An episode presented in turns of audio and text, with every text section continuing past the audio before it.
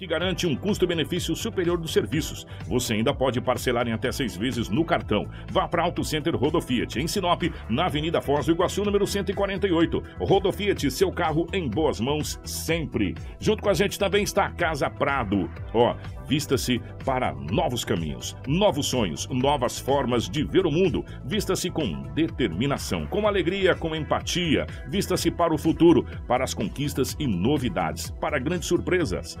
Vista-se para quem você ama. Vista-se para você, Casa Prado. Vista-se para novos momentos. Em Sinop, na Avenida do Jacarandás. 6 horas 49 minutos é o nosso jornal Integração. Jornal Integração. Integrando o Nortão pela notícia. 6 horas 49 minutos, 6 e 49 nos nossos estúdios. A presença da Rafaela. Rafaela, bom dia, seja bem-vinda. Ótima manhã de quinta-feira. Bom dia, Kiko. Bom dia, Edinaldo Lobo. Bom dia, Karina, Crislaine. Bom dia especial aos nossos ouvintes que nos acompanham através do rádio e os nossos telespectadores que nos acompanham hoje através da live. Sejam bem-vindos a mais uma edição do Jornal Integração. Lobão, bom dia, seja bem-vindo. Ótima manhã de quinta-feira, meu querido. Bom dia, Kiko. Um grande abraço a você, Rafaela, Crislaine, também a Karina. Bom dia especial aos ouvintes da Hits Prime 87.9. Hoje é quinta-feira e aqui estamos mais uma vez para trazermos muitas notícias. Bom dia para nossa querida Karina na geração ao vivo das imagens dos nossos estúdios para a nossa live no Facebook, para o YouTube. Compartilhe com os amigos muitas informações para você no nosso Jornal Integração. Bom dia para a Crislane na nossa central de jornalismo, nos mantendo muito bem atualizadas. As principais manchetes da edição de hoje. Jornal Integração. Integrando o Nortão pela notícia. 6 horas 50 minutos, 6 e 50. Colegas encontram corpo de professora dentro de residência. 68 municípios apresentam risco alto para dengue em Mato Grosso. Corpo de jovem de 18 anos é encontrado no Rio Arinos, na cidade de Juara. Colisão violenta entre moto e carro deixa um morto no município de Rondonópolis. Secretária de Educação Sandra Donato fala do retorno às aulas 100% em algumas unidades escolar e ao vivo aqui o Coronel Sodré, comandante do terceiro Batalhão de Polícia Militar Regional do, da, da região norte do Mato Grosso, para falar ao vivo sobre vários assuntos e fazer um balanço também da Polícia Militar nesse final de ano. Tudo isso e muito mais a partir de agora. Jornal Integração. Aqui, a notícia chega primeiro até você. 6h51, compartilha nossa live no Facebook para os amigos para que você possa ficar bem atualizado. As principais informações policiais com ele. Policial. Lobão, definitivamente bom dia, meu querido, pela rotatividade do rádio. Hoje é quinta-feira, dia 4 de novembro de 2021. Como é que foram as últimas horas pelo lado da nossa gloriosa polícia? Manteve uma tranquilidade ou já foi mais movimentado, Lobão? É, um abraço para você, muito bom dia, bom dia a toda a equipe, em especial aos ouvintes, aqueles que nos acompanham. Ah, teve um plantão com certa movimentação, prisão de pessoas. É, o mais grave foi essa senhora, essa professora, né? Que foi encontrada morta em sua residência. Isso aí foi muito triste. Uma jovem ainda, né? 46 anos de idade. Fora isso aí, tivemos também outras coisas mais. Graças a Deus não tivemos muitos acidentes, apesar que ontem, durante a noite, aí na madrugada, foi um pouco chuvoso, né? Mas não tivemos aí Um muitos acidentes. pouco? Você tá economizando É, água? Choveu é. uma barbaridade, rapaz. Então. De louco. É, pois é, e tivemos também um assalto que conta. Vou começar por esse assalto aqui. No centro da cidade, na Praça Plínio Calegaro, tem um posto de gasolina ali nas proximidades. Como tem dois, né? Então eu falo o bigatão que fala. Eu não gosto de usar empresa, mas como tem dois, fica os dois na. o cara falou no posto da Praça É, Plínio. um pô. do lado do É, outro. Exatamente, é, eu é. no bigatão ali. Era 21 horas, chegou um jovem de 19 anos de idade. Tinha várias pessoas no local, ele colocou a mão debaixo da camisa e anunciou o assalto. As pessoas que ali estavam observaram que a arma não era de verdade, Hum. era de brinquedo. Aí deram o pulo do gato mesmo. Deram o pulo do gato, seguraram e chamaram a polícia. Quando a PM chegou, a arma era de brinquedo, foi um roubo tentado, ou seja, uma tentativa de roubo. O homem foi encaminhado para a delegacia municipal de polícia civil, foi preso em flagrante e será encaminhado para a penitenciária Ferrugem. Pelo menos passará pela audiência de custódia.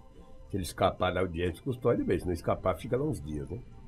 Jovem, rapaz, 19 anos. Rapaz, eu vou falar uma coisa pra Tentou você. um assalto com uma arma de brinquedo. E, e esse jovem, ele teve uma sorte danada, porque o pessoal tá com esse tupim tão curto, Lobo, Sim, tão sim. curto, né? que por muito menos até a gente já teve umas piabas aí que o povo tomou. É verdade. Né? E ele, e o povo ali foi bacana com ele. Falou: não, vamos segurar você até a polícia vir, né? Mas eu vou falar uma coisa pra você: o pessoal tá com o estupim tão curto, logo. Quando isso acontece, que dá o pulo do gato, é, é, é problema. Verdade. É, é problema. Que essas, e esse jovem teve uma sorte danada, porque o pessoal ali segurou ele, né? E, É. e acabou não, não fazendo nada com o mesmo. Exatamente, só acionou a PM, o qual mesmo foi conduzido para a Delegacia Municipal de Polícia Civil. O boletim foi, foi confeccionado pela PM e ele é entregue sem lesões corporais para a Polícia Militar, para a Polícia Civil. A Polícia Militar encaminhou ele para a Polícia Civil. Ontem também, Kiko, 17 horas e 50 minutos, a Polícia Militar, uma viatura fazendo rondas nos bairros da cidade. Estava ali no bairro Maria Vidilina, na rua Rio Preto. De repente, a viatura passando bem devagarzinho, tinha dois homens em um portão de uma residência. E eles entregando um objeto um para o outro. Foi quando o rapaz passou um dinheiro, uma nota de 20 reais. A polícia parou a viatura e deu voz de parada para, para abordar. Deu voz de abordagem. hein? O que estava passando o dinheiro correu correu, já pulou uns muros e foi embora. Mas o homem que estava entregando o entorpecente era morador daquela residência, ele não correu. Que jeito que Que jeito, né? Foi abordado. Com medo foi encontrado os 20 reais, daquela porção de entorpecente, conversando com a esposa e com ele. O polícia pediu que poderia entrar na residência, ele falou que sim. Vai fazer o quê? Já está ali mesmo, entregando droga. E daí dentro da casa dele tinha esse plástico de, de, de enrolar o. Papel filme, né, que papel chamam lá. filme, exatamente. né? O nome é esse, o papel filme de enrolar o entorpecente, balança de precisão, um caderno com várias anotações, em um saco plástico, uma quantia, um pedaço de entorpecente, uma substância análoga à maconha, aparentando ser maconha. Só que um detalhe, quando a polícia puxou, passou o telefone, puxaram lá no computador, o homem está no semiaberto. Ele estava preso na cidade de Colíder, no estado de Mato Grosso, estava com a tornozeleira, ele danificou a tornozeleira, tirou do, do, do pé, lá do mocotózinho dele, né, do tornozelo, e estava livre. E ele estava no semiaberto, agora deverá voltar para o regime fechado por tráfico de entorpecente. Que situação. Você vê que ele estava preso em Colíder, foi solto, veio para Sinop, teria que estar com a tornozeleira, ele danificou a tornozeleira e estava livre, vendendo entorpecente na porta da casa. E daí fazer o quê? Paciência, né? A polícia, obviamente, que acabou prendendo mesmo e ele foi encaminhado para a Delegacia Municipal de Polícia Civil. Não é fácil, não. É uma situação assim que às vezes deixa a gente constrangido, né? O cara foi solto, poderia estar aí tentando reaver a sua vida, né? Partiu para vender entorpecente. Aí fazer o quê? O, o Lobo, você sabe o que, que deixa a gente assim? É, é frustrante.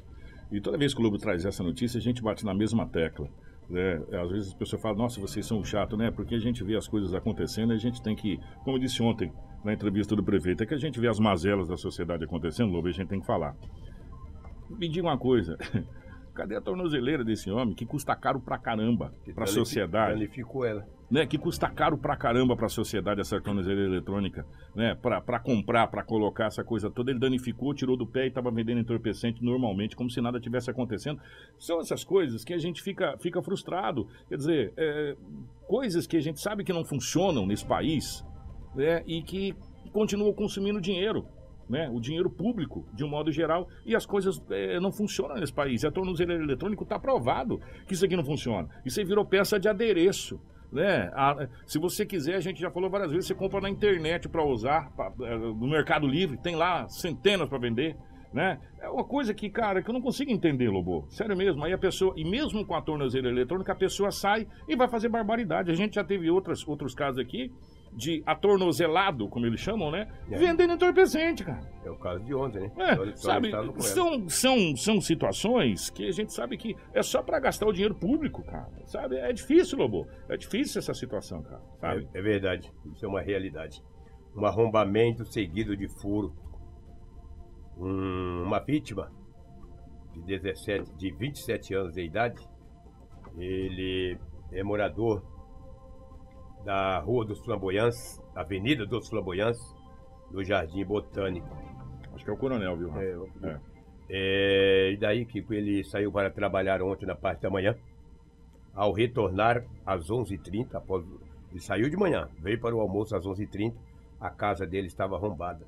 Foram levados vários objetos. Uma televisão 42 polegadas, um botijão de gás, pulseira de ouro, anel. Ele registrou o boletim de ocorrência. Você vê a situação, né? O trabalhador, o pai de família, sai cedo para trabalhar. Sai muito cedo. Ele retorna às 11h30, almoça, de repente sai para o retorno ao trabalho, uma hora, uma, uma hora não existe uma hora da tarde, existe 13 horas. 13 horas, 13 e 30 Aí de repente a casa dele é arrombada. Chega lá, falta o botijão de gás, falta o seu televisor, sua corrente de ouro, o seu anel e tantas outras coisas, né? Aí eu te pergunto, como é que o cara sai com o botijão de gás, uma televisão de 42 polegadas e outras coisas? Não pode, né? Tem, tem que ser de carro. E a luz do dia, né? A luz do dia, porque ele saiu cedo para o trabalho. Ao retornar, 11h30, a casa dele é arrombada. É, volta para o trabalho desiludido, né? E daí não tem mais segurança. Fala, meu Deus, chegar em casa deve estar arrombada de novo. Então é muito complicado, é difícil. É uma sensação muito ruim, muito ruim. Não Uma é sensação fácil, de impunidade, né? Sem dúvida. É, sem é- dúvida. é triste isso. É triste. É. Ontem também, 17 horas e 30 minutos, no bairro Belvedere, na rua Projetada 1, um homem de 25 anos de idade estava na porta da sua casa, na porta da residência. De repente, um indivíduo de bicicleta chegou, veio de bike, parou em frente à casa, colocou a mão debaixo da camisa, fazendo menção que teria uma arma de fogo, fazendo menção que teria uma arma de fogo e anunciou o assalto. Foi levado um aparelho de celular, um A31. Hum. Chegou, ele pegou, colocou a mão debaixo da camisa, anunciou o assalto. O homem falou, puxa vida, estou na porta da minha casa. Se divida anunciando o assalto, tá o aparelho, vai embora. Entregou o aparelho. Aí saiu lá do Antes do aparelho que ele entra aqui, né?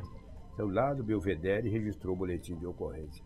Pedindo para que as autoridades tenta recuperar o aparelho. É muito difícil, às vezes não tem esse rastreador, né? Não sei se esse tem ou não, mas a maioria não tem. Se não tem, é difícil de você conseguir é, recuperar o aparelho. Se bem que a Polícia Civil de Sinop tem recuperado vários aparelhos, vários. Isso aí é uma, uma coisa impressionante. Como que a Polícia de Sinop Civil, que da DERP, recupera aparelhos celulares. Esperamos que possa recuperar o aparelho desse jovem, que é morador da Rua Projetada 1, no bairro Belvedere. Ele foi assaltado ontem, já no final da tarde, em frente à sua residência, no portão da sua casa. Hoje, nem no portão da nossa casa nós temos sossego. Não. tá Infelizmente. É triste isso aí. É lamentável. Mas infelizmente, temos que muitas vezes conviver com tudo isso. Lamentavelmente. Lamentavelmente. Um prazer que a, a morte dessa professora. Que triste, né? que triste. Eu, no boletim de ocorrência também não tive a informação, não sei se você tem essa informação ou não, se ela é professora, se ela lecionava na rede estadual Rede municipal. ou municipal. Eu não tenho. É. É, municipal? Ó, é, Ah. então, o que que acontece? A Crislane, até mandar um abraço para nossa querida Crislane, fez um- uma matéria muito bacana. É, O nome da professora é Dione Emília Correia Boing, de 46 anos. 46 anos e 9 É, meses. Isso mesmo. ela foi encontrada pelos colegas de trabalho dentro da sua casa, na casa que ela residia. Na rua Araxá, no bairro Belo Horizonte. Exatamente. O corpo estava em avançado estado de decomposição. Quem está na live está podendo ver, inclusive, é, algumas imagens que a gente tem que, que é possível se passar. Segundo informações dos colegas de Dione, ela trabalhava na Diretoria Regional de Educação, do SEDUC, não é no Municipal não, tá, Lobo? No, no SEDUC. Desculpa aí, na Diretoria Ah. Regional de Educação SEDUC MT. E era de e era para ela participar de uma importante reunião. Isso que chamou a atenção. Ela já não apareceu há alguns dias. A Crislane fez uma matéria muito bem detalhada no nosso site. Quem quiser pode acessar lá. É, e, e tinha uma reunião muito importante, Lobo. É. E ela não compareceu nessa reunião. Isso Isso chamou na a atenção. sexta-feira, né? Isso, na sexta-feira. Certo. E chamou a atenção, não, e Não, chamou a não, atenção, peraí, chamou a atenção das pessoas essa importante reunião que ela não compareceu. Ela não entrava no WhatsApp desde a última sexta. Da sexta. Ela tá desde a última sexta-feira que ela não falava com ninguém. Mas a reunião era ontem de manhã. Era importante a reunião. Era- era- e aí os colegas de trabalho estavam na frente da residência, né? A gente pôde ir em loco verificar essa ocorrência. E o que chamou a atenção foi que o carro dela estava lá. Isso. Aí o pessoal acabou ficando preocupado com que ela nunca foi uma pessoa que desmarcou os compromissos, né? E nunca faltou em reuniões sem avisar. Então eles deixaram, a- eh, pensaram que aconteceria alguma coisa pela manhã. Quando foi na hora do almoço, tentaram ligar, porém é, ela não a atendeu. respondeu.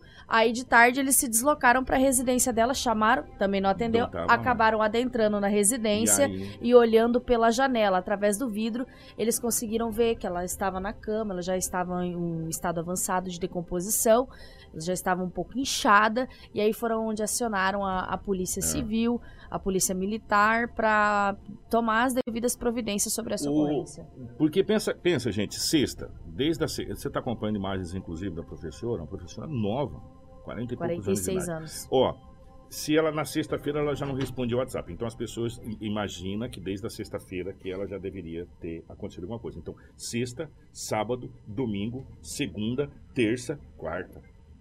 São seis E- dias. E para falar que, Né? é, até comentando, a polícia olhou dentro da residência, tá, tava tudo na Certinho. normalidade, tudo certinho. Ela foi encontrada morta na cama, o celular dela estava na mão. Ah, Teoricamente. Teoricamente é uma morte natural. É, teoricamente, Mal ou um súbito, né? infarto, ou um AVC, ou alguma coisa nesse sentido, né, que tenha acarretado essa professora de 46 anos. O que chama a atenção, Lobo, onde Hum. você trouxe aquela morte do senhor de 73. 73 anos. Que ele tomava medicamento, ele falou que não ia tomar mais- medicamentos e acabou sendo encontrado morto na sua residência. Sim. E agora a gente traz essa professora, né, que ela é, também foi encontrada. O, o perito André Luiz que fala a respeito. Isso, o perito O- André Luiz Fúrio fala sobre essa ocorrência. Vamos pegar o perito falando sobre essa ocorrência é, dessa professora que foi encontrada pelos colegas é, é, já em avançado estado de decomposição na sua residência. Fizemos um exame superficial no corpo, ele vai ser reexaminado no IML e cuidamos mais do ambiente. No ambiente não há sinais de violência, provavelmente é uma morte natural, por algum motivo natural. Não dá para precisar há quantos dias ela estava ali, né? Há alguns dias, mas o médico legista é o profissional adequado para isso. Perito, Ela estava em avançado estado de putrefação já, na fase gasosa, bastante inchada, muito líquido do corpo espalhado já pelo chão. ela estava na- em cima da cama, né? em cima da cama, com o celular na mão, numa posição que também não indica violência. Os móveis e, a- todos alinhados, é, sem marcas nos muros, marcas de arrombamento também não existiam. Perito, e como que o corpo dela foi encontrado? Um decúbito dorsal sobre a cama. Você bem informado para começar o seu dia. Jornal Integração. Gente, que situação triste, né? Situação triste. O que chamou bastante atenção era a pontualidade da professora. Ela não faltava aos compromissos. Isso. e sempre respondia a questão do WhatsApp, os grupos que geralmente a gente tem interno. E as mensagens chegavam e ela não respondia e nem visualizava, né? Isso chamou a atenção. Então, Lu, pensa comigo, sexta, sábado, domingo, segunda, terça, quarta-feira, seis dias, teoricamente, que ela já teria é, estado em óbito. Segundo a informação, ela já estava em estado gasoso, né? É, É, bem avançado realmente essa situação. E quando os colegas foram lá e viram o veículo, lá falou, peraí, mas o carro tá aqui, né? Então isso chamou bastante atenção. devidamente trancada. Fechada, tudo certinho, né? Então, infelizmente, essa situação. E agora cabe, eu não sei se a necropsia vai identificar agora qual foi a causa morte, se foi AVC ou foi infarto, enfim, alguma coisa. Mas que foi causa natural, isso aí a gente não, não discute. No E- começo e a gente. jovem, né? E É, jovem. No começo a gente imaginou que seria da rede municipal, depois chegou-se à conclusão da rede estadual, até porque ela teria vindo para cá, segundo informações, para assumir parte das funções daquela professora que acabou falecendo no acidente. Vocês lembram? Muito conhecida aqui, que a gente divulgou, É, inclusive. A gente, recentemente. é, a gente divulgou recentemente e acabou que aconteceu essa situação aí. A gente fica muito triste, realmente. Ela fazia parte da rede estadual. Que coisa, né, Lobo? Coisa Meu triste, né? Lamentável. triste. A gente entristece, mas é a vida, né? Que Deus conforte o coração da família, dos amigos. É o que tínhamos no setor policial. Os fatos registrados em Sinop nas últimas 24 horas. Não sei se o Kika e a Rafaela tem algo Tem, aí. a gente região. tem, tem algumas coisas da região é, e já já a gente vai falar com o, o Coronel Sodré, que já está aqui nos estúdios, tomando um cafezinho aqui, conhecendo as dependências da nossa é, querida Hits Prime FM. Mas eu vou falar uma coisa para você. Ontem a gente trouxe a notícia, mas não trouxe uma matéria, porque o papo foi, inclusive, foi um tempo muito curto ontem com o prefeito e com o Bortoli. A gente até falei com com o prefeito, eu tenho que marcar outras oportunidades para falar de outras situações que passou, inclusive, batido. Mas no nosso site, a gente pegou uma lista do que foi feito, do que tem para ser feito lá. A Cristina fez uma matéria muito bacana, detalhando item a item, tá no nosso site lá, se você quiser acompanhar. Mas teve uma, um acontecido na cidade de Nova Mutum que chamou bastante atenção. Lobo foi um duplo homicídio, na realidade foi um triplo homicídio tentado, né?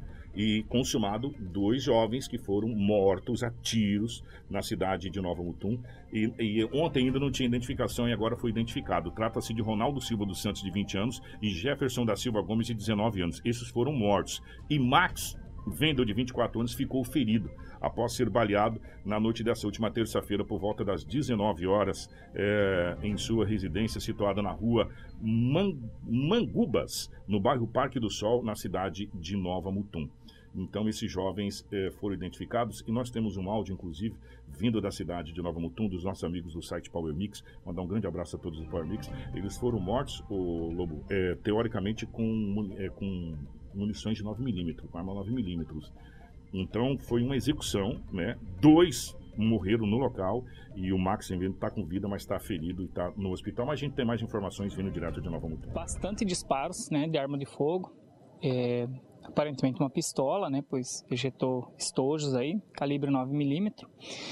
É, duas vítimas, uma delas é, nós constatamos quatro entradas de projéteis, a outra aproximadamente oito entradas, né?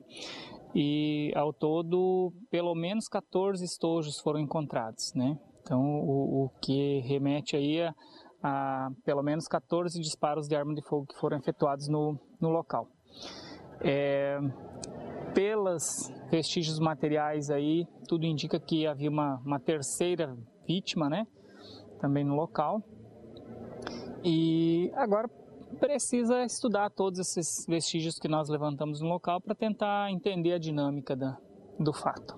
Que eu posso te afirmar é que uma das vítimas é, foi atingida por pelo menos quatro disparos, todos eles na cabeça, e a outra vítima, a segunda vítima, ela tinha também é, foi atingida, né, por, por tiros na parte posterior é, do, do corpo, né, nas costas.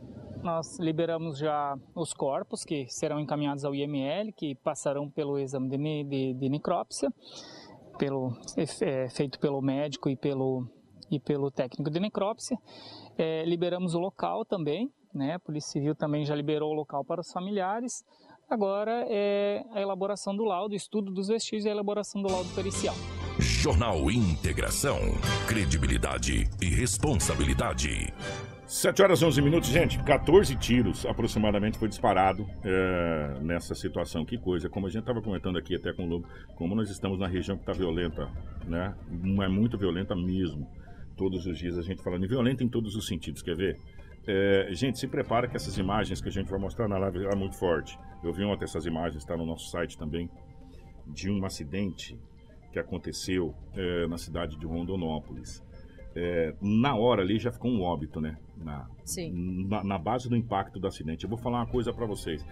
Quem tem quem, quem é fraco para ver as imagens não pode ver essas imagens. A Rafaela vai detalhar e a Karina vai colocar as imagens. E as câmeras de segurança registraram, né, de um estabelecimento comercial esse grave acidente na manhã da última segunda-feira, que envolveu duas motocicletas e um carro no cruzamento da rua Pochorel com a Avenida Tiradentes, no município de Rondonópolis. Na ocasião, três pessoas ficaram feridas. Uma delas não resistiu aos ferimentos e veio a óbito é, na noite de terça-feira, que ainda foi socorrido, encaminhado ao hospital, mas já caiu inconsciente em estado grave.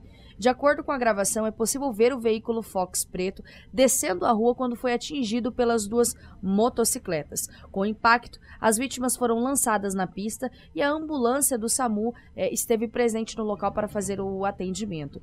Todos os feridos foram encaminhados ao hospital regional.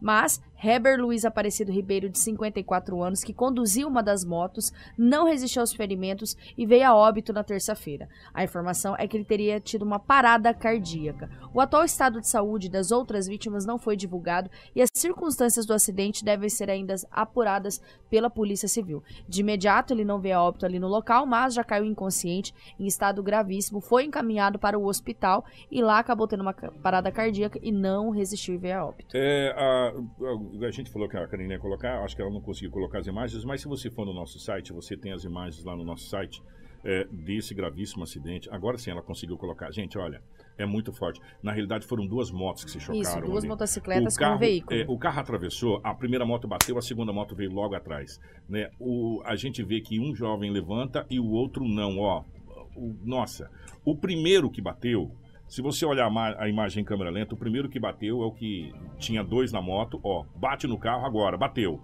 Aí o outro vem logo atrás e bate por cima.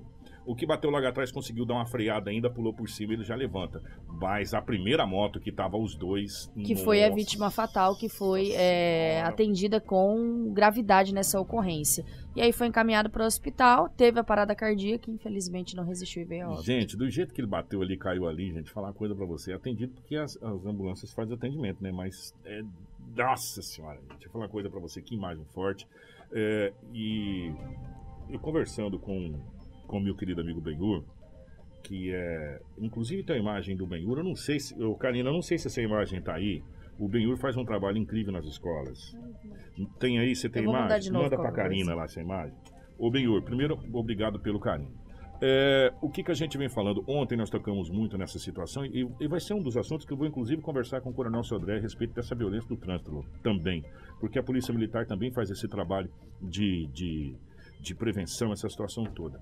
É, nesse acidente, nesse acidente especificamente, a gente vê que se tivesse sido respeitado as placas, não teria acontecido, né?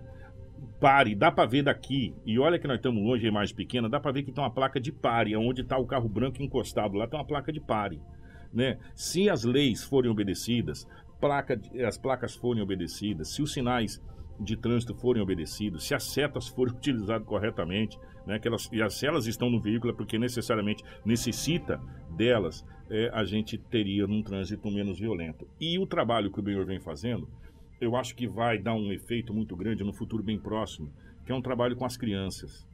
Sabe, a gente costuma dizer de um ditado antigo, Lobo, que burro velho não aprende truque novo, lembra desse ditado? É, então a gente tem que ensinar a nossa garotada.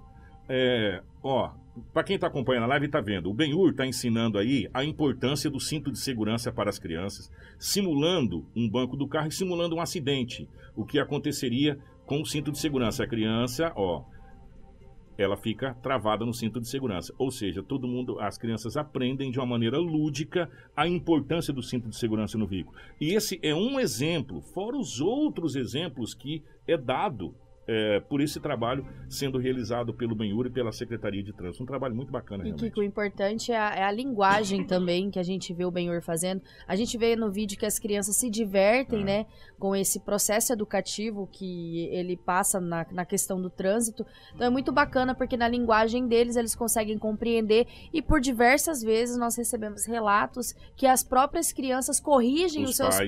pais dentro dos veículos. Papai, coloque o cinto de segurança, mamãe, coloque o cinto de segurança, porque é importante. E isso é o que a gente precisa, esse processo de educação, já desde o ensino fundamental, para a gente poder ter aí é, pessoas que possam ser bacanas do trânsito. E a gente precisa, infelizmente, é, às vezes a gente só funciona no choque, sabe, Lu? Teve uma campanha aqui que foi um choque muito grande para a sociedade. A gente precisa fazer campanhas publicitárias voltado para a conscientização do que a gente tem de vítimas do trânsito. Eu falei ontem aqui, Lobo, é, e o Lobo também falou, foi uma coisa que a gente alertou. Se você quiser, você poderia fazer isso. Vá no cemitério. Faz uma visita no cemitério e dá uma olhada quantos jovens estão lá que perderam a vida em acidente de trânsito.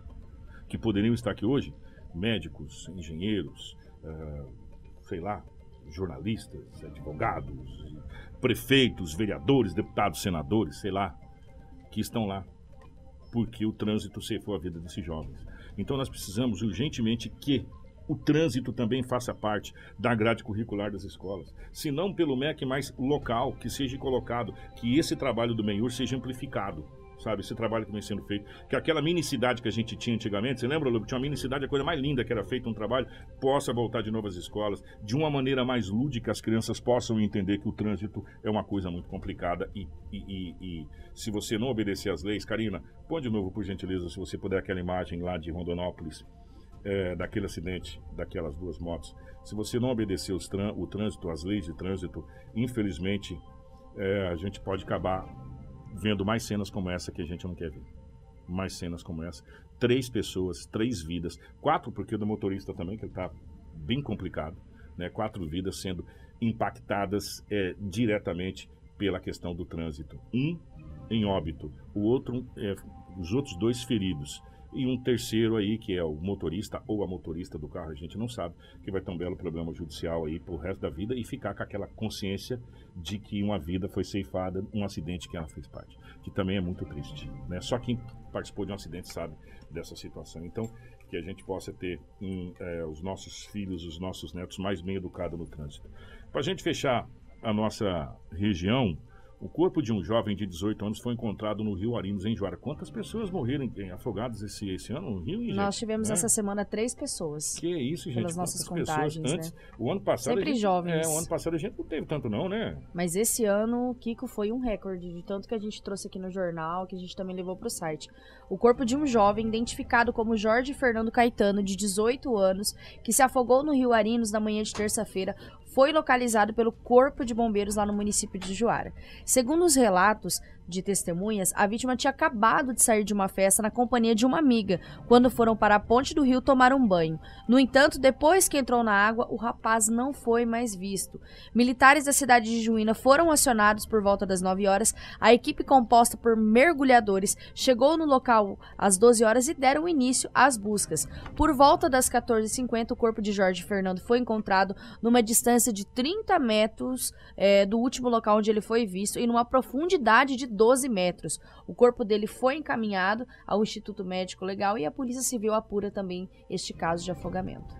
Ai, ai, mais um afogamento. Gente, ó, o coronel já está aqui. Antes da gente trazer o coronel, eu vou trazer a secretária Sandra Donato falando sobre a volta às aulas. Ela faz uma explicação muito bacana da volta às aulas. Só que amanhã a secretária vai estar aqui para a gente fazer um balanço da Secretaria de Educação. Estamos também aguardando a confirmação do presidente da Câmara, Elbo Vox. O convite foi feito.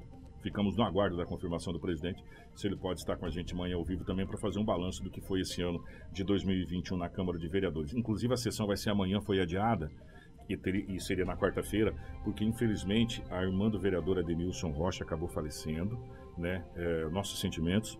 A Adenilson teve duas percas seguidas, né? O vereador Adenilson da da sua mãe, agora da sua irmã, bem próximo realmente, e a sessão foi adiada. A sessão da Câmara, que era para ser ontem, vai ser sexta-feira, mais conhecido como amanhã, né? Então, Talvez o presidente, eu acho que talvez não consiga vir devido a essa questão, mas enfim, o convite está feito, mas de qualquer forma a secretária Sandra Donato vai estar aqui amanhã para a gente fazer um balanço desse final de ano. Mas nós pedimos para a secretária explicar rapidamente para a gente é, o retorno às aulas presenciais e 100% presenciais, né, na rede municipal de, de educação. E a secretária gentilmente nos atendeu e vai explicar para a gente. Secretária, bom dia. Bom dia, ouvintes. É um prazer mais uma vez estar aqui com você, Kiko.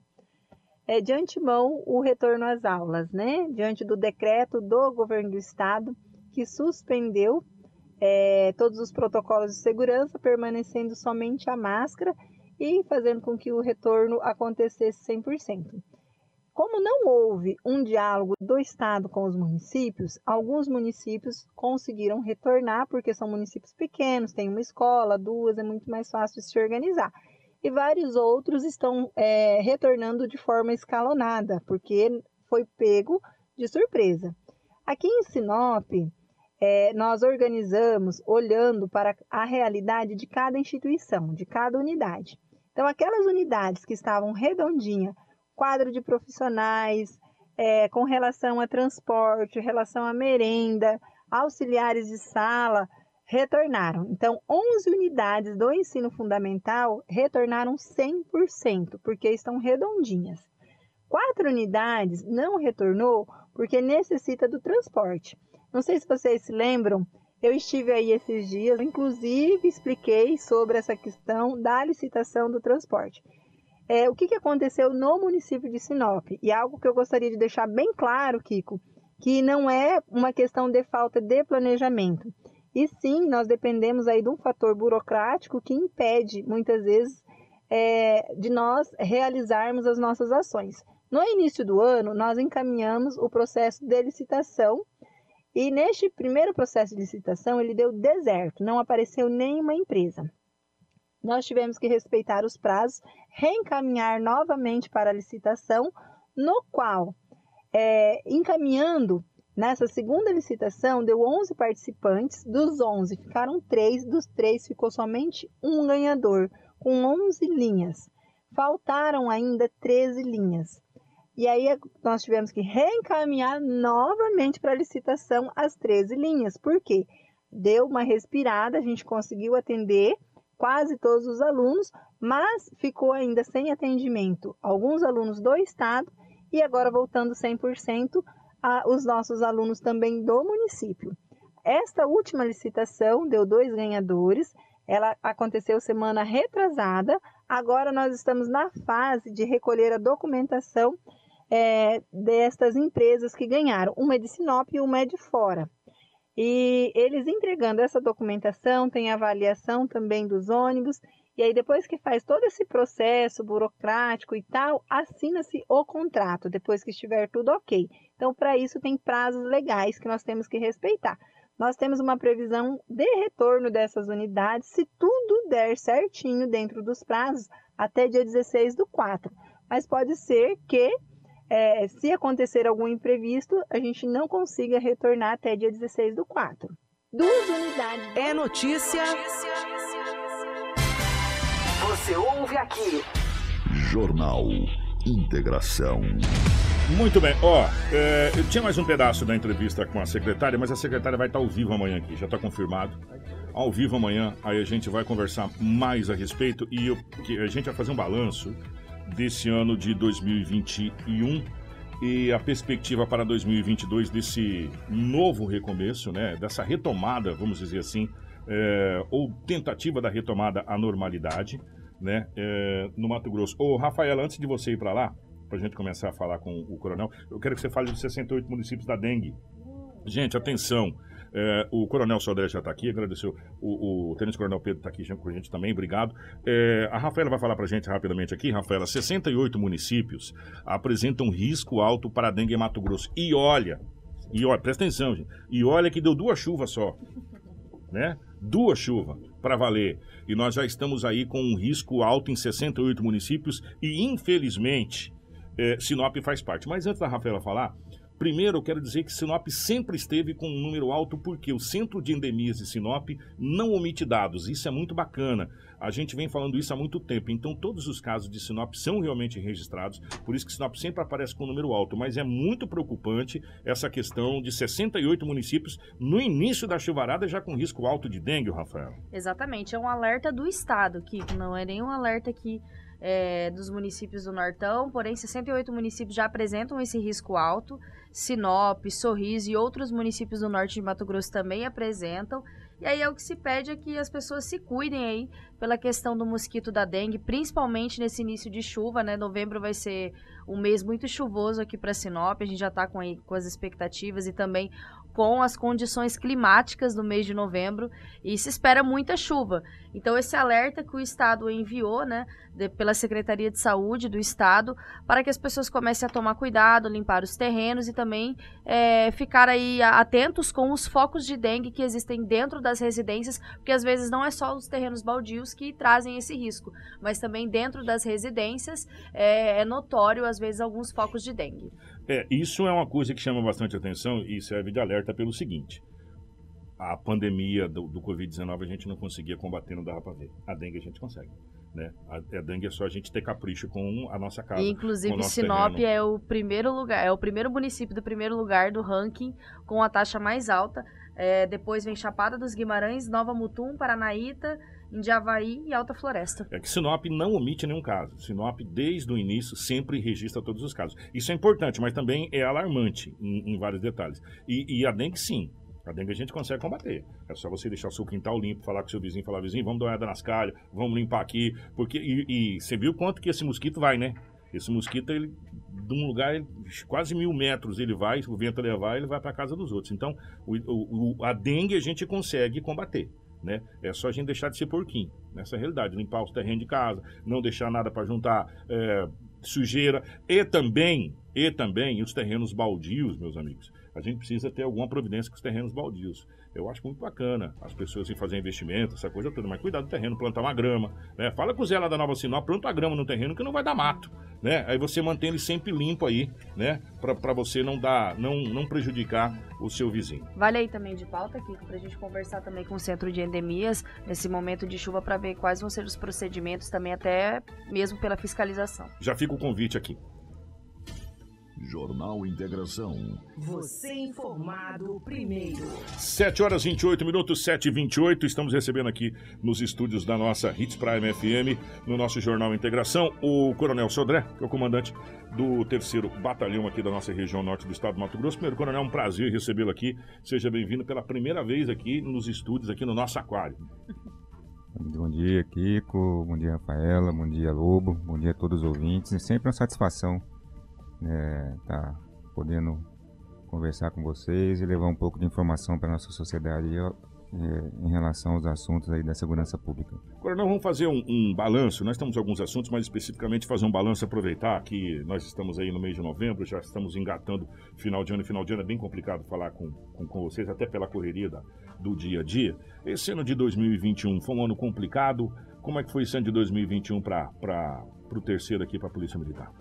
Eu costumo dizer que quando se fala em segurança pública no nosso país, não, não tem dia fácil, não tem mês fácil, não tem ano fácil. É uma, uma luta constante, é uma luta diária, é, mas eu costumo dizer que, é, pelo menos no âmbito do terceiro comando regional, que engloba em nove municípios, e o principal deles aqui, Sinop, é, posso afirmar que, é, digamos assim, criminalidade está sob controle. Por que eu falo isso? É, a gente trabalha com estatísticas, é, com metas, é, estudando os números dia a dia e sempre comparando é, com o dia anterior, com o mês anterior, com o ano anterior.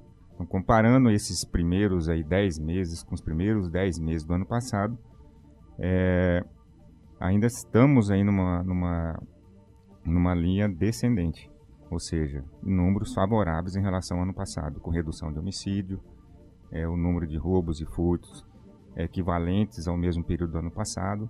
É longe do ideal, lógico, mas é, é a gente não, não observa é, uma crescente é, sem controle. Não, tá sob controle aí, né, quando eu digo, comparando-se ao mesmo período do ano anterior. O que chama a atenção, e a gente vem falando a respeito, é, que é assustador esse número, é porque antes a gente passava só os números de Sinop né?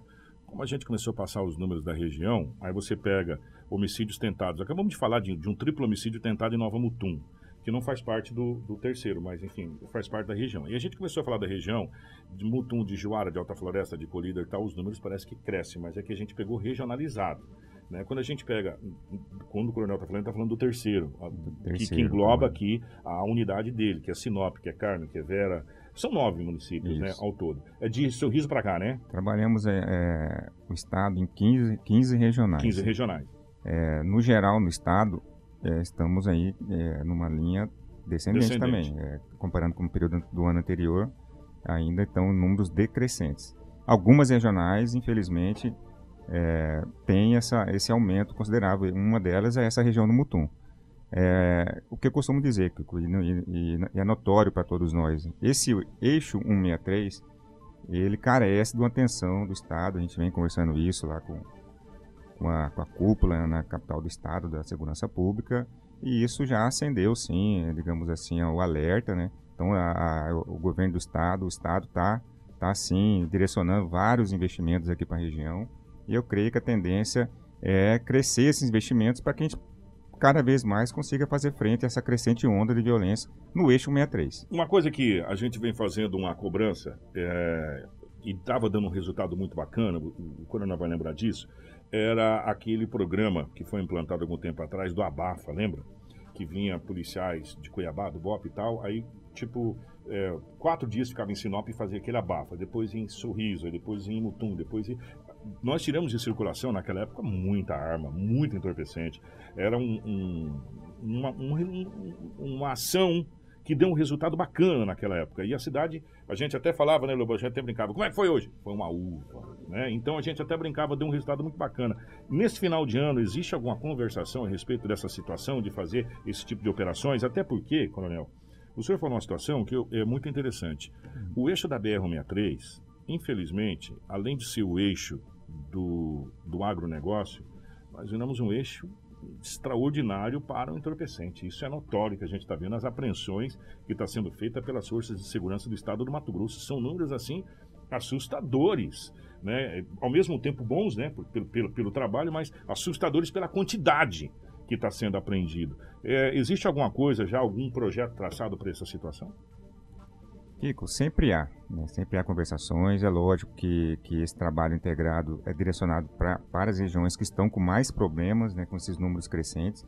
Não é o caso do terceiro comando regional, mas a gente tem sim é, traçado aí vários diálogos com a cúpula da segurança pública no sentido de fazer planejamentos aqui para a gente fechar o ano é, dentro de uma meta estabelecida que a gente estabeleceu lá atrás e cumprir é, naquele fator redução em relação ao ano passado. Mas é, eu posso afirmar sim que, que há conversações em andamento e, e operações aí com certeza serão, serão realizadas no decorrer desse ano ainda. Você falou um, um, um aspecto importante aí da questão de entorpecentes. É, eu disse lá atrás, desde quando, quando assumimos esse compromisso aqui de, do, do terceiro comando regional, dois anos, uma das, no, das metas nossas era fortalecimento da inteligência e um forte é, enfrentamento ao tráfico de entorpecentes, que a gente considera esse crime aí como a mãe dos crimes. Né? Os crimes de roubo, de furto, de homicídio geralmente orbitam em cima é, dessa traficância de entorpecente. E de lá para cá, né, são números extraordinários. Somente esse ano, aqui no município de Sinop, a Polícia Militar apreendeu, já está aproximando a apreensão de 800 quilos de entorpecentes. É muita droga. Já quase batendo a apreensão do ano passado. Ou seja, então, é, a gente tem que puxar o mérito, sim, para a nossa instituição, né, que fez esse, esse trabalho qualificado nesse enfrentamento. E olha que nós não estamos falando de uma região de fronteira. É, talvez 800 quilos é, seja pouco ali para a região de Cáceres e Ponce Lacerda, que faz fronteira com a Bolívia. Para cá, não, nós estamos distante da fronteira. Né? Então, esse é um número extraordinário de, de, de, apreensão. Então, assim, e isso impacta, eu sempre, sempre digo, isso impacta em, em, em todos os outros indicadores criminais. Se eu tenho redução de furto, de roubo, de homicídio, muito a gente acredita a esse enfrentamento qualificado ao tráfico de drogas. É, a, a, gente fala da questão da, das polícias, a gente vem enaltecendo o trabalho das polícias em todos os setores. E esse, esse número que o coronel passou, o número de apreensões da PM. Fora as outras que a gente tem aí, que se somar tudo, é um absurdo. A gente, a gente se assusta com apreensões. Teve uma recentemente agora aqui em Nobres ali, que, pelo amor de Deus, da Polícia Rodoviária Federal. É, sabe, a gente está falando de carreta carregado de entorpecente. É uma coisa absurda o número de, de entorpecente. Como disse o coronel, e nós não estamos na região de fronteira. Só que, infelizmente, nós somos um grande centro distribuidor. Do, do mesmo jeito nós somos centro distribuidor para o comércio, para as outras coisas, o entorpecente também age da mesma maneira. Para eles é um negócio convencional que, que a gente tem, né? E a, e a força de inteligência da polícia vem rastreando. Isso é um, um ponto que eu queria tocar. É, hoje, o serviço de inteligência da polícia, ele está sendo equiparado, ele está recebendo mais investimentos para que... Porque o crime organizado evolui, né, coronel? É, e está sendo equiparado esse, essa evolução também no, no setor de inteligência? É, com equipamental, vamos Kiko, dizer assim? É, é, uma das prioridades, aí, eu digo, a nível de Secretaria de Segurança Pública, a qualificação e, e, e a, constante melhora nos nossos setores de inteligência. É, isso eu posso falar de, com, com, propriedade, principalmente no que tange a nossa instituição Polícia Militar. É tanto a qualificação dos agentes que trabalham nesse setor e investimento também em equipamentos, em, em melhoria das condições de trabalho para que eles produzam cada vez mais e consigam é, municiar as, as, nossas equipes de, de rua de informações que a gente possa fazer esse enfrentamento qualificado, como eu, como eu disse. Tanto é que o resultado aí vocês estão vendo, são números, eu não, não tem como correr disso, são números fantásticos, realmente, que tem feito a diferença aqui, na, pelo menos no contexto aí do terceiro comando regional. Agora nós vamos falar de uma situação é, que a gente até tinha comentado aqui, e nós vamos conversar com o coronel que essa jornada é, dupla, tem um nome que delegada. se dá, de, jornada delegada. delegada. Jornada delegada que se dá para os, os soldados da, da Polícia Militar. O que, que é essa jornada delegada? É, você trabalha o, o, horário que tem na Polícia Militar e depois você trabalha para a Prefeitura, legalizadamente para a Prefeitura, para a questão é, seria um extra para o policial. Isso foi aprovado, isso é legal e nós temos vários policiais trabalhando nisso, coronel. Vamos, Aqui em Sinop. Vamos lá, Kiko. É, vamos esclarecer, né? Vamos comparar com o setor privado, né? O seletista. É, tem, tem um turno de trabalho normal, né? um mínimo lá que ele cumpre, conforme é, o CLT. E tem a opção da empresa, do empregador e do funcionário, né? De fazer uma hora extra. E ele ganhar, ser remunerado por isso. Não é diferente no setor público. Então, é uma maneira legal é, de se é melhorar a, a, eficiência no serviço, né, é, melhorar a qualidade de prestação de serviço e também para o, o funcionário é uma oportunidade de complementar a sua renda. É, então tem duas janelas para que isso ocorra no serviço público quando eu falo polícia militar. Uma a gente chama de jornada extraordinária, isso é pago pelo governo do estado, né, aí depende, depende das finanças públicas, do, do caixa de governo, né, eventualmente o governo se utiliza disso. Nesses anos de pandemia, como há uma limitação orçamentária, essa é, é, lei de, de, improbidade administrativa, é, é não foi feito uso dessa, dessa janela. Mas há conversações, né, é, pelo menos a, a, até se concluir o novo concurso aí, né, pode, o Estado pode lançar mão disso também. Isso complementa o serviço ostensivo de competência é, do Estado. E há a jornada delegada, que é um termo de cooperação Estado-município, onde tem várias demandas do município, que eventualmente nós prestamos apoio para o município, e é estabelecido esse convênio, é, que é utilizado o policial no seu horário de folga, de folga e de maneira voluntária, para que ele preste esse serviço para o município de forma remunerada. Respeitando-se sim um período mínimo de folga, que a gente entende que nós somos ser seres humanos, carecemos de um período mínimo de folga para convivência de família, de resolver seus problemas particulares. Né, é utilizado uma pequena fração desse período de folga, tem limite para isso também. E isso o que que é, o que o que a vantagem desse serviço? A gente atende diversas demandas do município e é, digamos assim libera é, os demais, o demais efetivo para que a gente empregue em outro serviço de responsabilidade do Estado, que é o processamento ostensivo preventivo. Então, assim, é um, é um jogo de ganha-ganha. Ganha o município, ganha a sociedade, ganha o policial que está complementando a sua renda.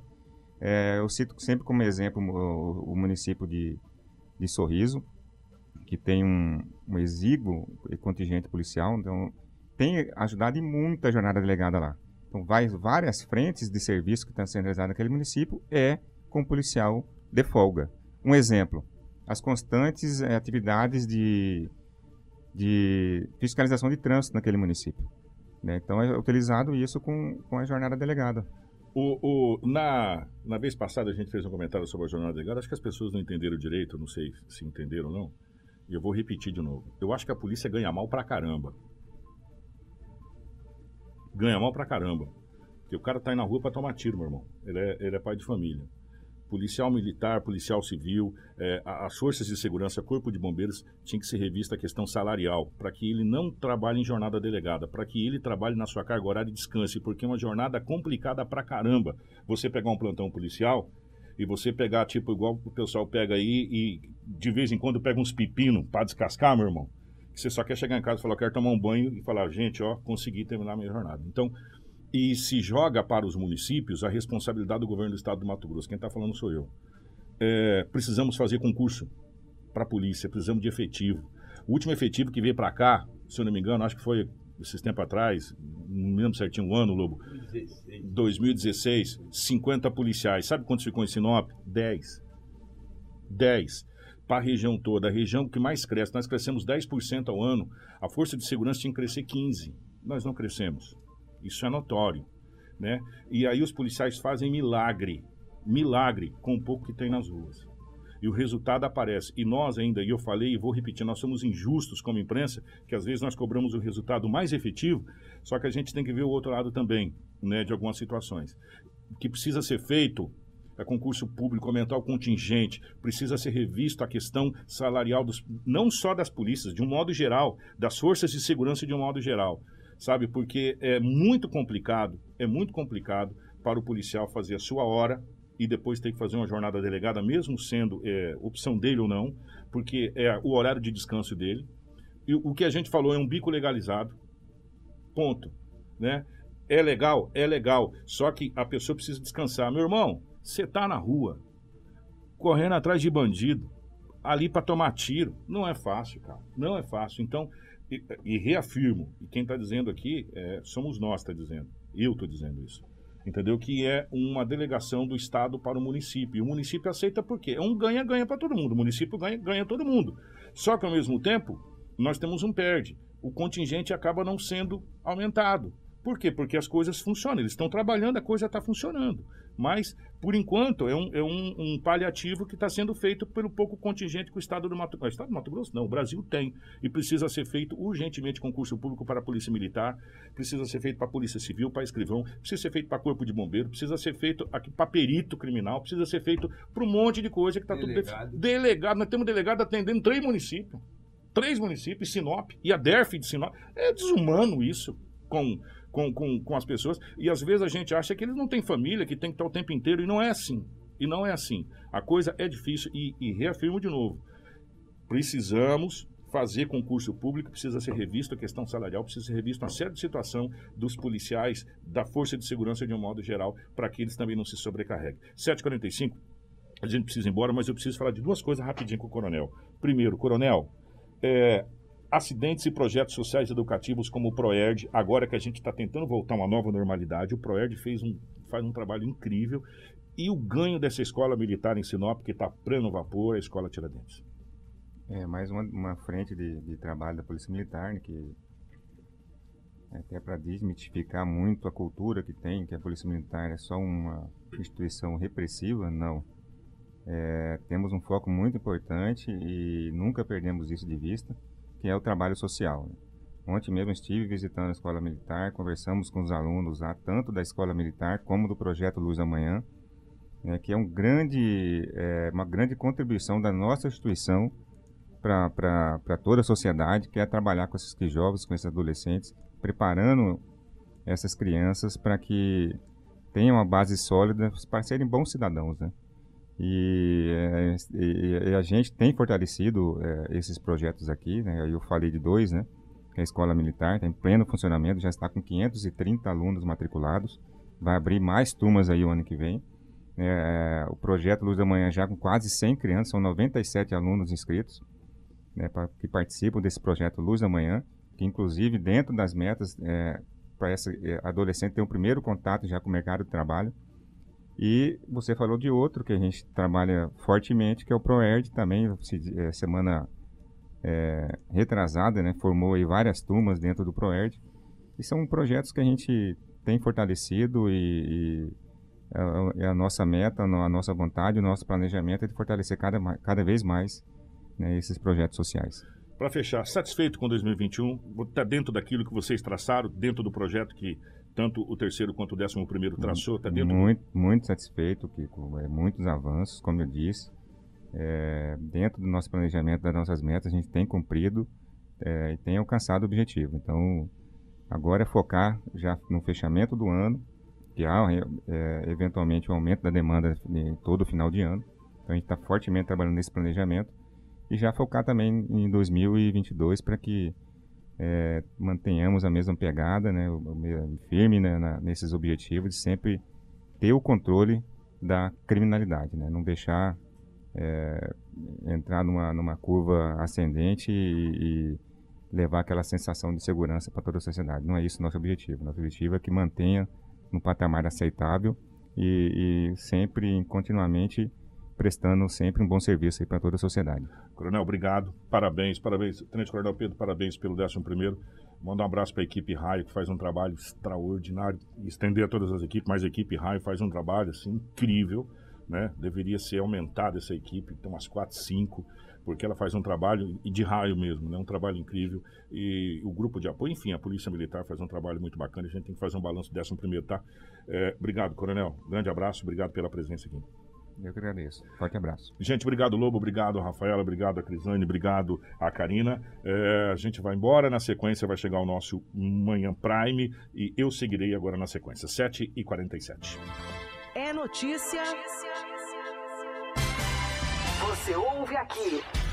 Jornal Integração.